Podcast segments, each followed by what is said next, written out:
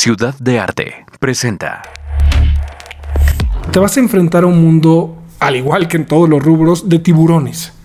Es decir, vas a llegar a una galería con un galerista, con una seriedad absoluta, que te va a ver eh, eh, poco más, poco menos como si un fantasma hubiera entrado a la galería, porque generalmente cuando uno empieza en esto, pues son jovencitos. Si tú no llegas con la suficiente confianza de saberte, soy un artista emergente, te pueden hacer puré. A la hora que tú presentes tu proyecto y decir, esta es mi obra, te van a ofrecer tres pesos por ella. Y tristemente los artistas emergentes los van a aceptar.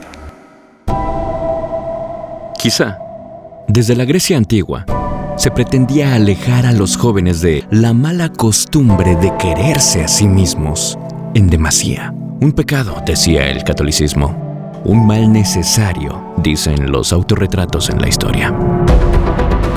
Venecia. Durante el Renacimiento, fue considerada el monopolio europeo de la fabricación de los espejos. La refinada manufactura que alcanzaron eliminó de una vez por todas esa distorsión de los pulidos antiguos que impedía al ser humano contrastarse a ojo propio fielmente con sus semejantes. Llegaron a valer tanto que enmarcarlos para compararse con óleos de un gran pintor se hizo costumbre de los grandes palacios. Leonardo, Rembrandt, Velázquez.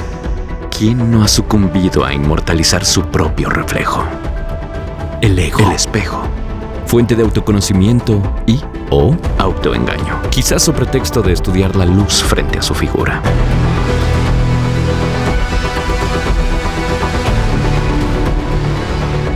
¿Hasta dónde un artista debe verse en un espejo y mostrarle al mundo lo que quiere que vean de él?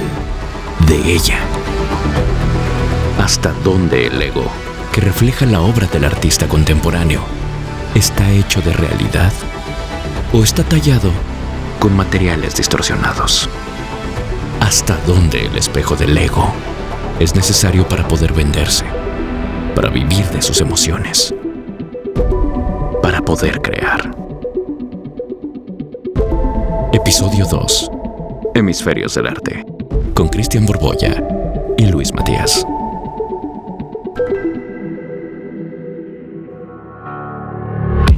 Queridos amigos, muy buenos días. Qué gusto estar nuevamente con ustedes y acompañado de mi estimado amigo Matt en este nuevo podcast Hemisferios del Arte. Matt, bienvenido. Señorón Cristian Borbolla, qué gusto escucharte, amigo. Muchísimas gracias por estar nuevamente en esta mesa. Oye, una característica que debe tener el artista es el ego. Pero el ego, ¿hasta dónde debe tenerlo para que no sea rebasado y no digas, órale, tú eres puro ego, tú nada más estás entregando bluff y no estás entregando en realidad sentimiento, arte, calidad. ¿Dónde se convierte un artista o un creador en vendedor de su propio arte? ¿O hasta dónde tiene permitido ser vendedor de su propio arte? Qué, buena pregunta, qué tema tan interesante. Primero que nada, extensa, amplia. Y para empezar a abordar, creo que sí el artista requiere de un ego, porque ese ego te hace sentir, primero que nada, orgulloso del trabajo que estás haciendo, seguro de que estás transmitiendo una idea y un sentimiento que va a llegar a un puerto adecuado, con una gente que va a tener la suficiente sensibilidad de percibir todo lo que tú estás tratando de eh, transmitir por medio de esta obra. Y específicamente ante la pregunta que tú estás haciendo, ¿hasta dónde el artista tiene que ser vendedor de su propia obra? Yo creo que más que vendedor debe de transmitir la idea de manera clara cuando alguien tiene la inquietud de saber de ella. No tanto quizá el hecho de vender la obra. La obra se vende per se porque aquel que esté interesado va a adquirir la obra y va a buscar al artista y va a buscar los medios para, para tener el disfrute de esta pieza. Pero sí es importante tener la idea clara de primera mano, es decir, quién mejor que el artista para transmitir la idea del por qué hace lo que hace. Si el artista hace lo que hace por sentimiento, por ganas de expresarse, ¿dónde considerarías tú que debe empezar a preocuparse en saber cómo venderse? ¿Por qué? Porque esto lo vemos en todas las universidades, al menos aquí en México, ¿no? Que uh, te enseñan a ser diseñador, te enseñan a ser arquitecto y sales de la universidad y eres freelancer, por ejemplo, ¿no? Y luego de que eres freelancer, no sabes cuánto cobrar. Es una de las preguntas más comunes ahí en los foros y en Google. ¿Cuánto se cobra por freelancear una hora de esto o de aquello? Me lo estoy llevando como a un terreno táctil para todos. De ahí, un artista, ¿cómo sabe que ya es momento de poner su obra a la venta o de que puede vivir de eso? Bueno, pues yo creo que eh, el primer momento en el que un artista o un practicante de arte como tal siente que ya es momento de poner su obra a la venta es porque ya tiene la seguridad de lo que está de que lo que está haciendo tiene un mensaje implícito, trae una historia y está comunicando una idea, está dejando un testimonio del momento histórico que estamos viviendo o que está viviendo él. Y en ese momento es cuando es necesario abrirse al mundo y ponerlo, en este caso que estamos platicando de la parte comercial, ponerlo directamente a la venta. Y en cuanto a meterte en el ramo de, bueno, ¿y cuánto se va a cobrar y cómo voy a evaluar eh, la obra? Este es un tema también bastante, eh, bastante amplio, pero eh, específicamente en la respuesta es cuando el artista ya siente que tiene algo por comunicar, ese es el momento de mostrar su obra. Batman y Spider-Man. Echados en una cesta, nada pueden hacer contra la pandemia. La verdadera heroína es una muñeca enfermera con capa, cubrebocas y el símbolo de la Cruz Roja en el pecho, volando en las manos de un niño que reemplazó sus juguetes por la motivación del sector salud en su mente. Esta obra de Banksy, sin duda, tiene algo que decir al mundo, reconociendo el papel crucial de quienes se enfrentan a cada segundo a un peligro constante en el afán de seguir salvando valiosas vidas. Una nota venía junto a su obra cuando apareció de repente en un pasillo del Hospital General de Southampton, en Inglaterra. Gracias por todo lo que están haciendo. Espero que esto ilumine un poco este lugar, aunque esté hecho en blanco y negro. Y sin duda lo hizo. Game Changer alcanzó una puja por más de 23 millones de dólares, que en su mayoría serían donados al Servicio Nacional de Salud británico. Ya muchos lo reconocen y aplauden el tema que rodea al artista desde hace mucho tiempo. Increíble cómo, en una sociedad donde todo el mundo quiere ser famoso, al artista de Bristol se le conozca a través de su anonimato. El ego no mueve. La causa sí, y en ocasiones puede lograr ayudar indirectamente motivos más profundos que simplemente crear para exhibir.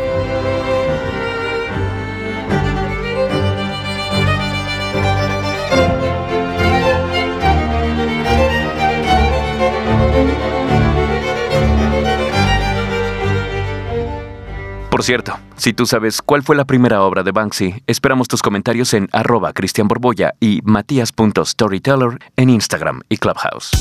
Cuando el artista tiene algo que comunicar, eso me lleva también a otro lado. No hay críticas por ahí de que tengas un mecenas o de que tengas un patrocinio, hacer obras por encargo. Quisiera saber un poquito acerca de este mundo, cómo es vivir del arte, cómo es vivir siendo creador. Precisamente para poder vivir del arte siendo creador, tienes que ser extremadamente creativo, porque no basta en el caso de la pintura en específico, de las artes visuales, con crear una obra de arte, una pintura, una escultura y ser un buen creador y tener un buen oficio. Es decir, ver una obra terminada eh, eh, está fabuloso, pero ahora hay que concretarla en el sistema comercial y hacer una transacción a nivel, si quieres, energético.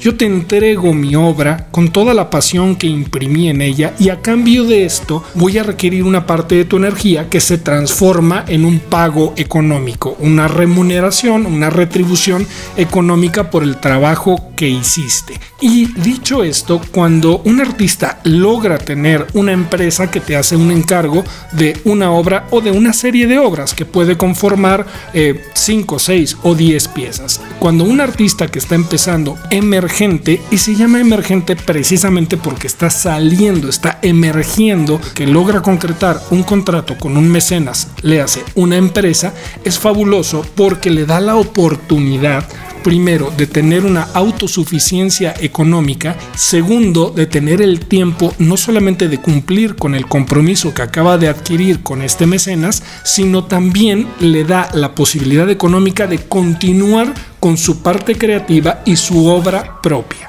Estamos hablando justo de los principios de la venta y todo. Tú ya has recorrido ese camino y, seguramente tuviste algunos, algunos topes por ahí. Cuéntanos, quiero más bien ir al top 10 de las recomendaciones para nuevos que están intentando vivir de esto, vender su obra, que están buscando trazarse un camino. Y de ahí nos vamos a meter ya a todos los demás caminos que hay. Creo yo que definitivamente el punto más importante es creer en ti. Te la tienes que creer. Porque si tú no te crees a ti mismo un buen artista, va a ser casi imposible que transmitas esta idea a la gente que está viendo tu obra. Y cuando tú te plantas como artista emergente en la consideración y en el específico de estoy abriéndome al mundo, tengo mucho potencial, tengo mucho que dar, aún no lo sé todo, pero tengo la confianza de que voy a llegar, sí o sí vas a llegar al punto que tú te has trazado que vas a llegar. Creo yo que lo más importante primero es creer en ti. Dicho esto, esta autoconfianza generada en la visión que tienes de ti, de tu obra, de tu perspectiva y de lo que estás comunicando con tu obra, te lleva irremediablemente a medirte con otros artistas eh, contemporáneos de tu mismo nivel. Eso te va a dar el punto de partida para saber hacia dónde dirigirte. Y con esto quiero decir hacia qué galerías, hacia qué circuitos de arte, cuáles son, cuáles van a ser los puntos que me van a ayudar a promocionar mi obra, de qué manera la voy a promocionar y hacia dónde la quiero dirigir. Cuando ya tienes claro esta perspectiva, entonces tendrás que encontrar el monto económico que se adecue por la transacción que vas a realizar al momento de vender la obra. Y mencioné yo tener la confianza en ti mismo. ¿Y por qué lo menciono? Porque te vas a enfrentar a un mundo, al igual que en todos los rubros, de tiburones. Es decir, vas a llegar a una galería con un galerista, con una seriedad absoluta que te va a ver eh, poco más, poco menos como si un fantasma hubiera entrado a la galería, porque realmente cuando uno empieza en esto, pues somos jóvenes eh, o son jóvenes, yo ya no lo soy, pero eh, cuando son jovencitos, cuando empieza uno, 19, 22 años en, en el arte, entonces la poca o nula experiencia que puedas tener en este campo, pues no se equipara de ninguna manera con la gran experiencia que tiene un galerista que lleva 20 o 25 años en el mundo del arte vendiendo obra y es un verdadero tiburón. Entonces, si tú no llegas con la suficiente confianza de saberte, soy un artista emergente, te pueden hacer puré porque van a pasar encima de ti a la hora que tú presentes tu proyecto y decir, esta es mi obra, te van a ofrecer tres pesos por ella. Y tristemente los artistas emergentes los van a aceptar porque son los primeros tres pesos que van a recibir en su vida por la venta de una obra. Entonces por eso es importante, primero, y lo recalco nuevamente, creer en ti. Segundo, hacer un research, es decir, una búsqueda comparativa de las cualidades que tú tienes en el trabajo que estás haciendo y comparar con tus cercanos y con tus artistas de, posiciones similares, cómo les está yendo, qué están haciendo, qué están haciendo bien, qué están haciendo mal, emular evidentemente lo que están haciendo bien y eso te va a dar un parámetro mucho más cercano a la realidad. Por ejemplo, alguien que ya se la sabe y ya sabe acceder a becas. Por ejemplo, ya se sabe todo el formato. ¿En qué momento un creador o un artista puede irse desvirtuando y volverse un, voy a tener que decirlo, volverse un parásito, volverse alguien que vive de las becas y que solo las está persiguiendo? Y conforme va cambiando de edad, va accediendo a la siguiente beca en el nivel, ¿no? Y ya, ahora de jóvenes creadores, oye, ya voy a cumplir 35, ya no soy tan joven, ¿no? Ahora, eh, pero ¿qué beca hay para los de 36. Digo, las becas te permiten seguir creando, que te entregues, por supuesto, pero también de repente allá afuera vemos muchas obras de arte llamadas así, pero que en realidad mucha gente no les ve la, entrega como, como, de calidad o de los atributos de una obra de arte, ¿no? Entonces se empieza a dudar acerca de los creadores. Primero, ¿cómo tienes que acceder a una beca? Esa sería la primera parte de la pregunta. Y segundo, ¿cuáles son los vicios que hay dentro de las becas y dentro de los, dentro de los creadores que van y solo están atacando a este tipo de beneficios? Pues mira, abriste una ventana muy importante, un tema, un tema amplio y complicado, diría yo ríspido. Eh, el cómo accedes a una beca evidentemente las instituciones culturales tienen ya todo un sistema eh, creado para ofertar este tipo de apoyos económicos a los creativos del arte y hay eh, en, dentro de estas instituciones ya tienen delimitados todos los parámetros, las fechas, los montos, las perspectivas y los encuadres para cada artista. Como bien lo dijiste, está delimitado por emergentes, consolidados y por rango de edad. Entonces, muchos de estos practicantes del arte acceden por primera vez a una beca y creo yo que no de ninguna manera está mal ni demerita el trabajo, todo lo contrario, te genera currículum, te da un nombre dentro de los circuitos artísticos y te va generando un eh, que, que, tu nombre empiece a sonar en las esferas, ¿no? Y que mucha más gente pueda acceder a tu obra, exposiciones nacionales, internacionales y muchísimos beneficios que conlleva este tipo de apoyos. Sin embargo, sí hay eh, otros, otro grupo, otro sector de creadores que ya, como dices bien, se saben muy bien eh, eh, el recorrido que hay que hacer o, cuentan con una amistad dentro de estos, estas instituciones y de manera recurrente están teniendo acceso a estas becas. Y creo yo que se vuelve ya un circuito mucho más vicioso porque no permiten que nuevas gentes, nuevos valores accedan accedan a este tipo de becas. Eso por un lado. Y por otro, hay poca preparación a la hora de postular. Es decir, hay todo un sistema ya generado que los nuevos eh, valores deben de saber cómo acceder a estos circuitos y a estas propuestas, es decir, cómo preparar una candidatura, cómo generar un statement, cómo presentar un portafolio de artista ante no solamente para las partes de las becas, sino para un museo, para una galería, para una propuesta creativa con una institución, tienes que presentar un portafolio de artista, que es tu presentación de lo que tú haces, quién eres, qué has hecho y por qué haces lo que haces. Y esto tiene una serie de pautas muy puntuales que se deben de seguir para poder eh, caminar y transitar por el camino correcto que nos va a llevar definitivamente a un resultado satisfactorio con el cliente que tengamos delante o para la beca que estemos postulando o para la convocatoria para una propuesta nacional o internacional en un concurso de arte. Bienales o trienales, que son cada tres años. De un tema ríspido me voy al otro. Dentro de un ratito nos salimos de los temas ríspidos. Mafia. ¿Qué son las mafias? ¿Hay mafias en el arte? Sí, como en todos los rubros hay mafias y, quizá no sea el nombre más adecuado, pero son pequeños grupúsculos, vamos a llamarles así, que están dirigidos por un curador entendiendo eh, eh, este personaje que ha formado parte del circuito cultural en, los últimos años, no solamente en nuestro país, sino a nivel internacional, y es, vamos a llamarle así, la voz cantante que tiene el contacto dentro de las instituciones y o museos,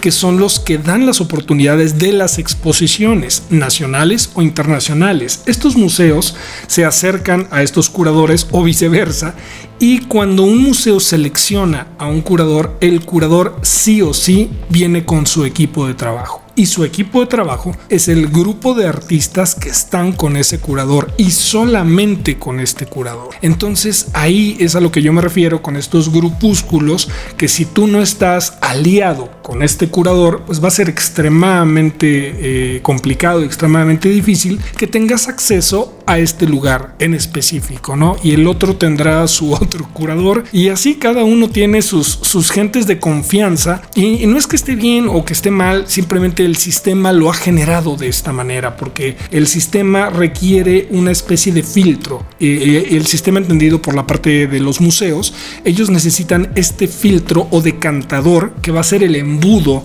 que se va a abrir a todo el grupo de artistas que va a ir cayendo en el embudo y este embudo tiene la capacidad de filtrar quién sí y quién no tiene las características ante el ojo crítico y la mirada de este curador, quién sí tiene la capacidad de estar dentro de esta exposición y quién no tiene el derecho de estar en esta exposición. ¿Estás conmigo o no estás conmigo? Entonces, en cierta forma trabajan un poco similar que, las mafias eh, y supongo que en todos los rubros es igual. En todos. Hay muchas historias que seguramente ya cada uno de nosotros trae en la cabeza en este momento diciendo, mira, se parece mucho a, claro.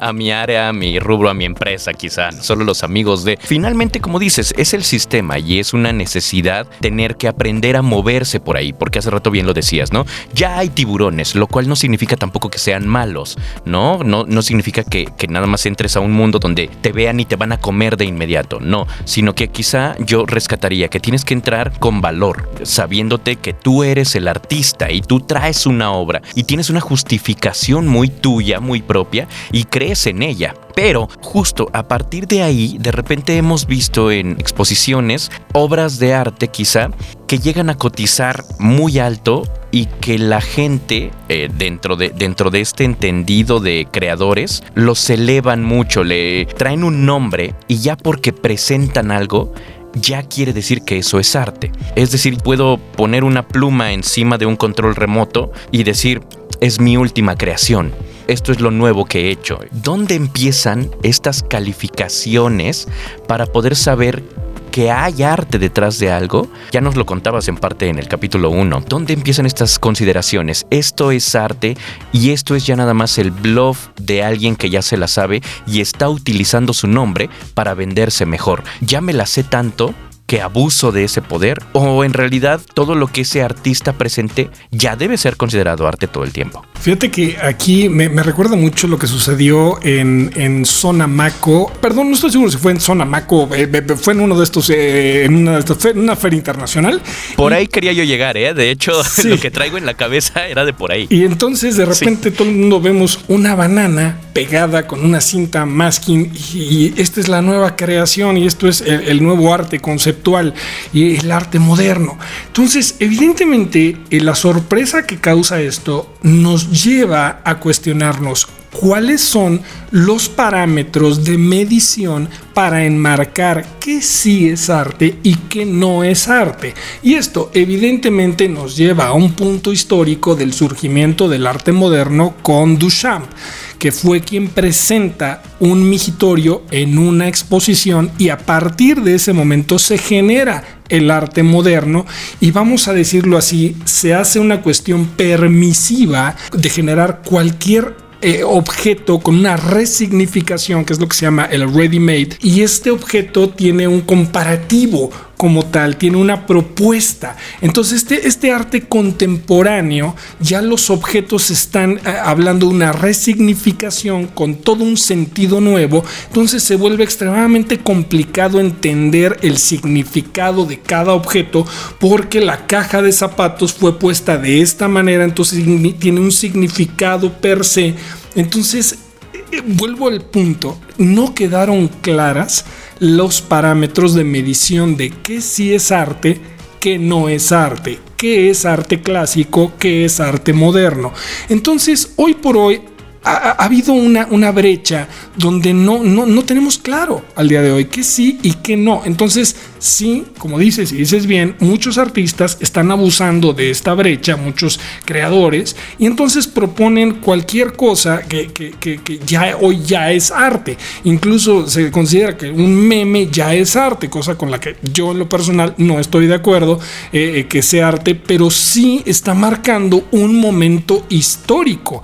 Por ende, está dejando un legado. Entonces, sí se adecua en esta parte a un parámetro de arte. Entonces, vuelvo otra vez, eh, no han quedado claro las, los parámetros con los cuales debemos de definir que sí es arte y que no. Por eso resulta tan agradable asistir a las eh, ferias de arte contemporáneo. Y recuerdo, y esta sí fue en, en Zona Maco, en la última edición se acercó a Belina Lesper, que es una férrea crítica del arte contemporáneo, del arte moderno, y había un una instalación. El, bueno, el caso que se tropieza, la tira, la deshace. Se hizo un verdadero show porque rompió la instalación y a final de cuentas ella decía, pues que esto no es arte, esto es una escoba recargada en dos vidrios con un vaso y un basurero. Entonces no podemos considerarlo arte y se abre nuevamente el eterno debate de qué sí y qué no es arte. Y sí, hay mucha gente que abusa de esta brecha. Dentro de este abuso, quizá consideras que efectivamente es parte de estos eh, grupúsculos que decías, eh, donde yo te, yo soy parte del grupo, tú eres de mi grupo, y entonces yo, como soy el que está autorizando las obras, pues te voy a dar preferencia a ti para que tengas un espacio aquí en, en esta exposición, en esta muestra, y voy a preferirte a ti no importa lo que tengas enfrente, no importa lo que estés presentando, versus preferir a, revisar más a más autores, a más artistas, a más creadores, ¿no? Digo, eso ya es como salió de mi cabeza, me lo estoy imaginando. Puede ser que sea así. Pero, pero por ahí va, por ahí va. Entonces, a mí, a mí, en experiencia rápida, me tocó en alguna ocasión justo ver una escoba sosteniendo unos libros en punto de equilibrio. Y entonces yo pregunté que cuánto costaba y me dijeron 900 y tantos mil pesos. Y yo dije, eh, espérame, esta, esta de aquí, la escoba con el libro. Así, ¿cuánto, cuesta? Ah, pues 900 y tantos mil pesos. Y yo, ah, y, y veo que no está pegada con nada. ¿Así me la llevan o como? No, no, no, en realidad tú tendrías que poner tu escoba y tu libro y el, el artista viajaría de Argentina, donde anda ahorita, o Colocando otras viajaría de Chile a colocar tu escoba y el libro que tú prefieras en la posición de tu casa que tú quieras. Y si yo era así como, ah, hmm, o sea, ¿qué voy a pagar? No, pues el viaje del artista para que vaya a tu casa a colocar la escoba y el libro. No, no, fíjate que es muy interesante lo que acabas de decir porque eh, eh, efectivamente en el arte moderno hoy por hoy existen este tipo de propuestas. En este caso en específico te tocó a ti unos libros con una escoba, pero hay propuestas que incluyen eh, una manzana, un pastel y evidentemente tienen un, un lapso de vida útil que no debe ser mayor de un par de días. Claro. Entonces aquí la pregunta es, bueno, ¿y qué sucede cuando la manzana que forma parte de la instalación se pudre. Ah, pues tienes que sustituirla por otra manzana. Y entonces dices, bueno, ¿y dónde está aquí el arte? Pues el arte es que incluye la propuesta de en qué lugar se pone la manzana. Pero vámonos más allá. ¿Qué es lo que le está dando valor a esta instalación o esta propuesta contemporánea? Es decir, ¿cómo justificas tú inversionista o coleccionista que adquiriste esta obra de este artista en específico que tiene esta manzana y una escoba. Bueno, pues tú vas a tener a cambio de tu inversión un certificado de autenticidad. Y ese certificado es lo que realmente le da valor a tu inversión, porque la manzana se va a podrir evidentemente, y hay que estar cambiándola constantemente. Entonces, ahí ya vemos que no es el objeto per se, sino es el significado que el objeto tiene. Y es parte de las leyes que conforman los parámetros de que sí es arte. Pero, en resumidas cuentas, lo que le da el valor económico a esta instalación y o propuesta es el certificado de autenticidad firmado por el artista. Entonces, por ahí dicen las malas lenguas que, por ejemplo, el Museo Jumex, que es el Museo de Arte Contemporáneo, tiene eh, eh, eh, la parte de mayor valía, es la caja fuerte donde están todos los certificados de autenticidad, porque evidentemente la cabeza de pescado se pudre y hay que cambiarla la manzana se pudre y hay que cambiarla. Entonces la manzana per se no tiene el valor. Lo que contiene el valor a nivel legal es la parte del certificado de autenticidad. Qué curioso, en el pasado, y ya nos vamos a ir mucho a otro tema, pero ahorita regresamos, les prometo. Eh, antes, en realidad, las obras eran percibidas como, como obras, quizá porque se les daba el valor a las obras, no al certificado. ¿no? Se le daba valor al objeto y no necesariamente a lo que autenticaba que esto tenía cierto valor. Y creo que esa es una derivación necesaria en estos tiempos, precisamente por eso, porque hay tantas cosas allí en el, en el ambiente gris, en la línea gris, donde no sabemos si sí es, si no es, que tenemos que recurrir a algo que certifique que es. Así es. Efectivamente, tienen que recurrir los artistas a este certificado donde va a residir el valor de la propuesta, porque el objeto per se no tiene valor, porque no estás hablando de un oficio impreso o implícito en un lienzo. Traducción, no estás hablando de un cuadro pintado al óleo sobre un lienzo, estás hablando de un objeto colocado en cierta posición. Entonces, lo que estamos comprando es la idea del artista, no en sí el objeto. Entonces tienes parte de la idea del artista y tuviste la oportunidad de ingresar a la psique o el pensamiento del artista. Qué maravilloso, qué maravillosa traducción acabas de hacer. Es, es increíble. Queridos amigos, muy buen día. Estamos muy contentos el día de hoy en este nuestro podcast Hemisferios del Arte, donde tengo el gusto de saludar a un gran artista y colega, Salomón Cohen, el maestro Cohen. Bienvenido, estimado Salomón, a este tu podcast. Muy amable, Cristian, por la invitación. Saludando a todos los radioescuchas, por así llamarlo, y muchas gracias. Aquí estamos.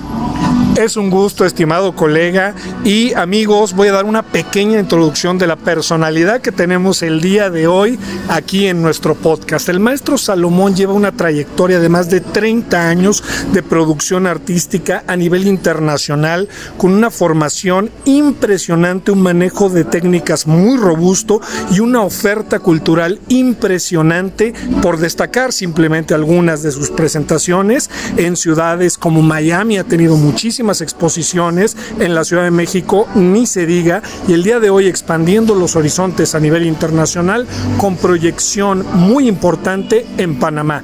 Y dicho esto, vámonos de lleno, amigos, al tema que nos atañe el día de hoy. El artista, creador o vendedor. Y dicha esta pregunta, me surge lo siguiente, estimado Salomón, para que nos des tu punto de vista. Tú como artista hay momentos en que te pones el traje de artista y hay momentos que te pones el traje de vendedor. ¿En qué momento y cómo utilizas estas distintas facetas en tu vida? ¿Sabes qué? Yo creo que es muy interesante como vendedor y creador. Obviamente yo como artista plástico, pues soy creador ante todas mis emociones y eso es lo que realmente surge desde mi alma para poder ofrecerle al público y al espectador todo lo que realizo. Pero claro, llega un momento en el transcurrir de, de esta carrera que tenemos que tomar también las riendas como vendedor, sin antes obviamente encontrar lo que ahora se acostumbra mucho, el tener a, un art dealer o a una galería que, pueda tener esa función como vendedor. Pero uno como vendedor yo creo que ya como va transcurriendo la vida y las creaciones, también te pones la camiseta, o sea, es realmente tienes las dos, no es de que las dividas, porque en el momento que yo ya estoy creando una pieza que es mi pasión, que quiero ofrecer al público, también quiero ver hacia dónde la quiero dirigir. Y ahí viene la parte de vendedor.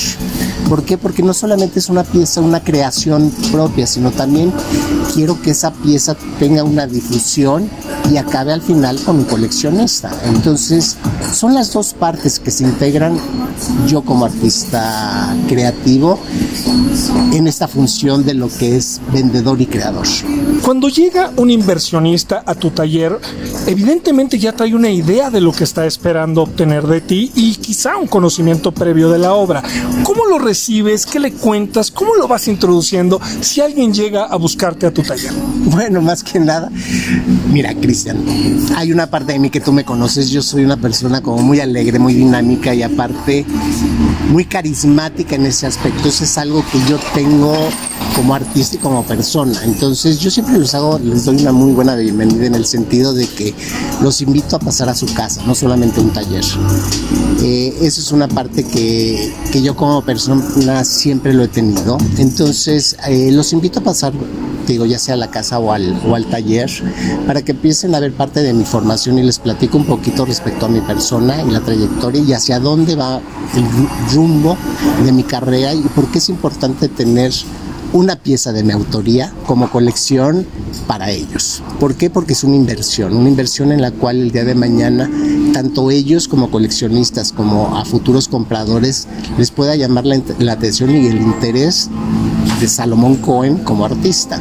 Entonces, realmente los hago que se sientan en casa, porque eso es lo que van a tener. Van a tener una pieza mía que la van a convivir con ellos dentro de su casa o dentro de sus espacios, con los cuales ellos se van a hacer más afines de tener algo que les gusta y que pueden ofrecer, porque obviamente como coleccionista, pues ellos también van a platicar de la esencia del artista.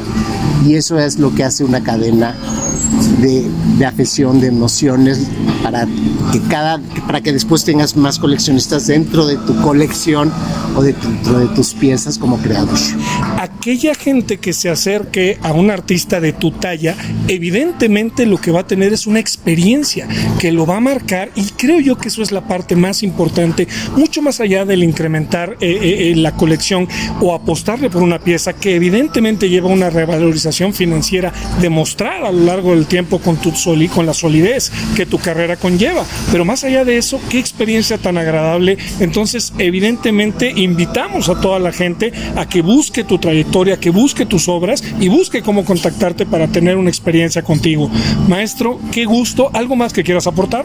No, al contrario, gracias. Y de verdad, siempre es importante saber y conocer nuevos espacios de difusión como el que ustedes me están ofreciendo en esta muy grata conversación y plática.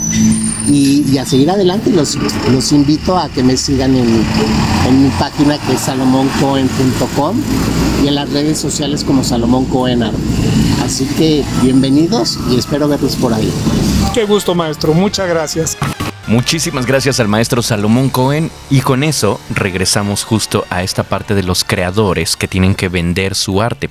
Una parte muy importante de vender tu arte es regístralo, porque si no lo registras, entonces cualquiera, cualquiera puede llegar, registrarlo antes que tú o cualquiera puede decir que eso en realidad no es como que tengas autoría y puede haber un montón de confusión. Y con esa idea de registra tus obras, vamos a irnos hacia el siguiente episodio que ya vamos a tocar en uno de los episodios justo toda esta parte legal, mi querido Chris.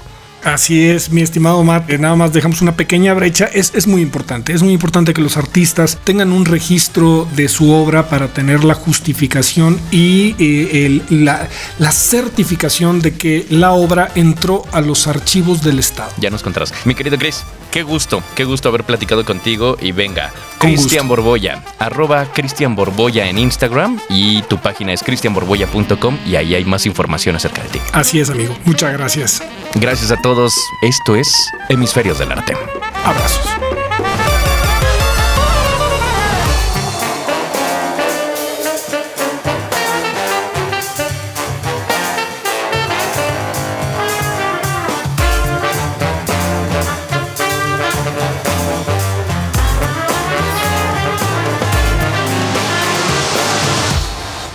Hemisferios del Arte, con Cristian Borboya y Luis Matías presentado por Ciudad de Arte.